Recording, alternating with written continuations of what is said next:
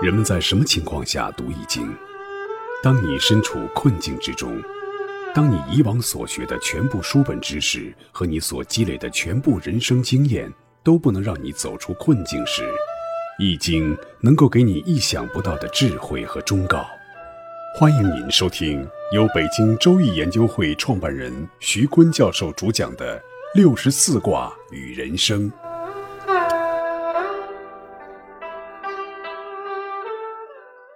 亲爱的听众朋友，大家好，我是北京周易研究会创办人徐坤。今天我带您走进周易殿堂，主讲六十四卦与人生。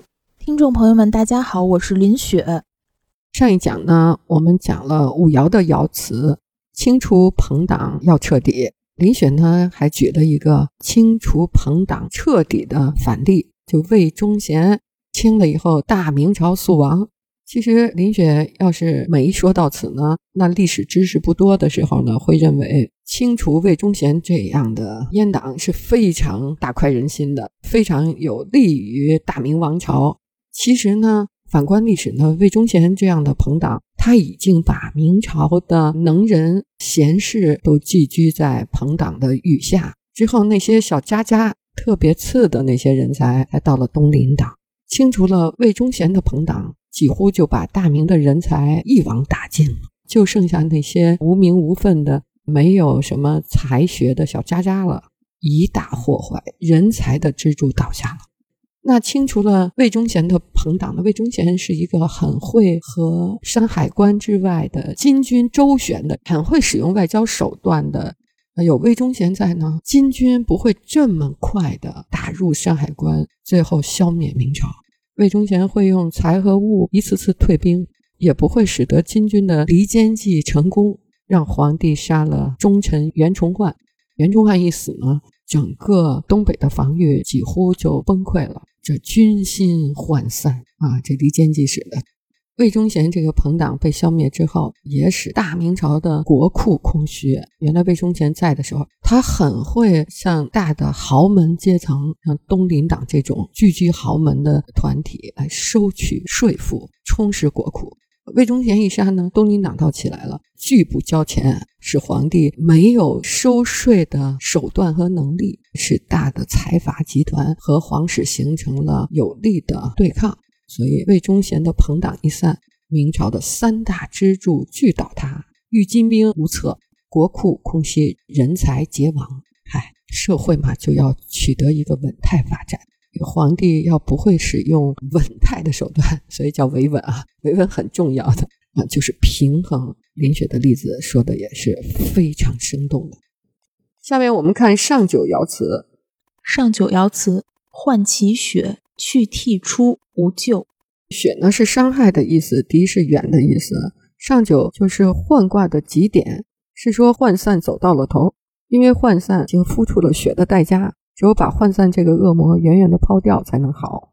所以他说，在事情无法挽回的时候，要果断的出局，避开灾害。涣其血，远害也就正是这个意思。涣卦呢是讲的，在面对一个散局的时候，你应该如何识得它，如何避开它，如何治理它，并且呢，你还会给敌方、你的对手来设计这个涣散之局。那我们易经呢，确实提供了丰富的识别涣散到来的这种方法。比如我们在中国本土心理学里讲过啊，当一个人他的散局到来的时候。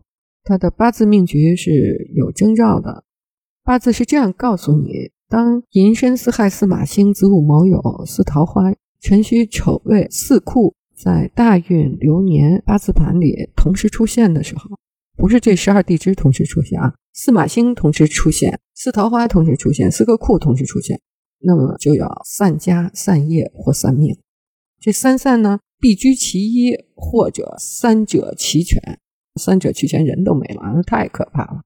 散家呢，那你可能也散一段情感；散业呢，就可能了结一个事业；那散命呢，可能就大病终身不可救了。所以，我们祖先呢，留下了怎么识破散局、提前预防的方法。我们经常说啊，有钱难买早知道。我们能够识得散局，我们就可以提前避免。因为我们就是讲解《周易》的智慧的，所以我们就特别了解。我就曾经马上就寅申巳亥四马到齐了，散局马上就出现了。我的零六年那个时候的职业呢是创办《当代经理人》，做《当代经理人》杂志的实际负责人，是副主编嘛。因为主编是我们校长，所以我实际负责他。然后我一看散局要到，马上就把平台都转到爱心传递热线创办了一个老年人自杀救助的公益平台。把我们当代经理人积攒的企业家的资源都转移到了这个平台上，所以提前呢就为这个散局做好了华丽转身的准备。结果大运流年八字盘里寅申巳亥都到齐的时候，散局到了，那个时候我们已经华丽转身了。如果要是我不知道散局散在哪年，没有做提前的准备，那当时我们当代经理人都快上市了哈。然后又被新来的书记给摘桃了，那我又没有贪污，也没有犯任何错误，上来就摘桃，我会跟他们拼了。但是呢，由于早就知道哪一年来一个新来的书记要摘桃，及早做了华丽转身的准备。其实就像困兽一样，把自己逼到了墙角，逼着你反抗了。但是因为提前预知到了，所以呢，这种困兽心态就没了，就不会做这种极端的反应。大多数人呢是不知道自己人生的散局在哪儿，因为大家平时呢也都读不懂易经啊，所以没开这个法眼。要识得散局在啊，也是要研绎研到一定的深度和功夫，才能够知道人生的散局是在哪年哪月哪日。啊，我星期天还遇到了一个朋友，他让我给他看看，他已经离家出走了三年了。把他的先生的八字一看啊，就是子午卯酉，八字盘里呢有卯有酉有午，就是没子。你看今年是子年吧？二零二零年，子午卯酉就到齐了。那子呢又是他的桃花，所以呢散一家啊，又找了一个新的桃花。我估计这时想回去也回不去了，只能再重新开创新的事业了。这是散家了。那我还有一个朋友呢，就更悲惨了。他是辰戌丑未四库奇，我说你啊要散一个业态啊，这个你好好的把握一下。他挺优秀的，他跟龙永图还参加过 WTO 谈判呢。然后他就说散什么呀？那是散茅台酒厂的独立董，还是散一个跟刘晓光做的公司，还是散？哎呦，我说散什么？你自己知道啊，你好好的回忆一下，有什么样的商业漏洞，赶快补一补。结果呢，他就还是大大咧咧，不太重视，不太知道我们说的这个散局是什么含义。不多久呢，就散到监狱里去了。这真是人生的大不幸啊！而你如果不识得这种人生的涣散之局，一下被做进去了，那就痛苦万分呐。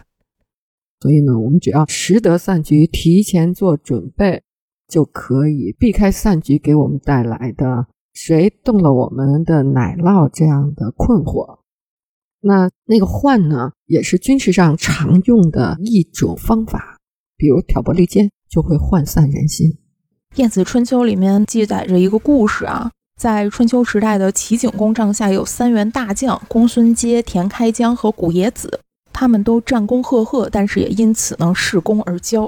晏子为了避免造成未来可能的祸害啊，就建议齐景公早日消除祸患。那他怎么做的呢？就是设了一个局，让齐景公把这三个勇士给请来，说要赏赐他们三位两颗非常珍贵的桃子。但是三个人没有办法去平分两颗桃子啊，晏子便提出了一个协调办法：三个人啊比功劳，功劳大的就可以得到一颗这个珍贵的桃子。公孙接与田开疆先后报出他们自己的功绩，分别各拿了一个桃子。这个时候，古冶子认为我的功劳应该是更大的呀，就特别的生气，拔剑就指向另外两个人，同时呢，把自己的战功也从头到尾报了一遍。公孙接和田开疆听到古冶子报出自己的功劳之后啊，就自觉不如他，羞愧之余呢，便将这个珍贵的桃子让了出来，然后自尽而亡。看似是最后赢家的这个古冶子啊，他也对自己这种先羞辱别人、吹捧自己，然后让别人因为自己而牺牲的丑态感到非常的羞耻，然后也拔剑自刎了。就这样，用两颗桃子兵不血刃地去掉了三个威胁。这就是用这种离间计谋杀人的非常有名的一个故事——二桃杀三士。燕子用的这个两桃杀三士的离间方法，是燕子特别的了解人心。就是蜀人的心理呢，是要求平均、平等、平衡，就是这个不患寡就患不均。平均呢，是一个团队能够和谐相处的一个规律。如果违反了这个规律，那么就会产生内耗。就会产生人心涣散、组织结构崩塌的结果。所以，我们的国家呢是一个两千多年农耕经济的小农社会，所以中国人呢这种平均心理呢是更为严重的，更是不患寡就患不均。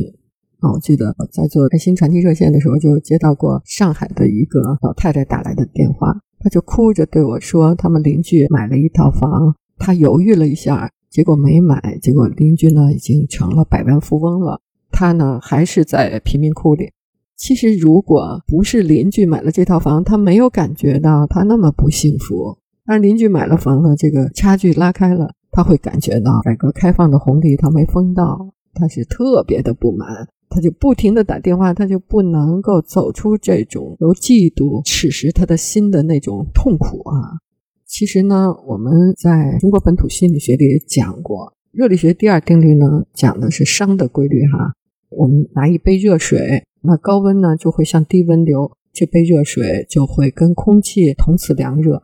同样呢，我们的宇宙，我们的太阳系，太阳呢每天向地球照射，那地球呢热量也散发到月球。那在太阳系里，有一天呢，温度呢也会同此凉热，太阳不照地球了。没有热量了，那整个太阳系呢就是 K 三度，就同此凉热，没有了温度差，没有了梯度差，也没有浓度差的时候，没有任何运动产生，这个太阳系就灭亡了。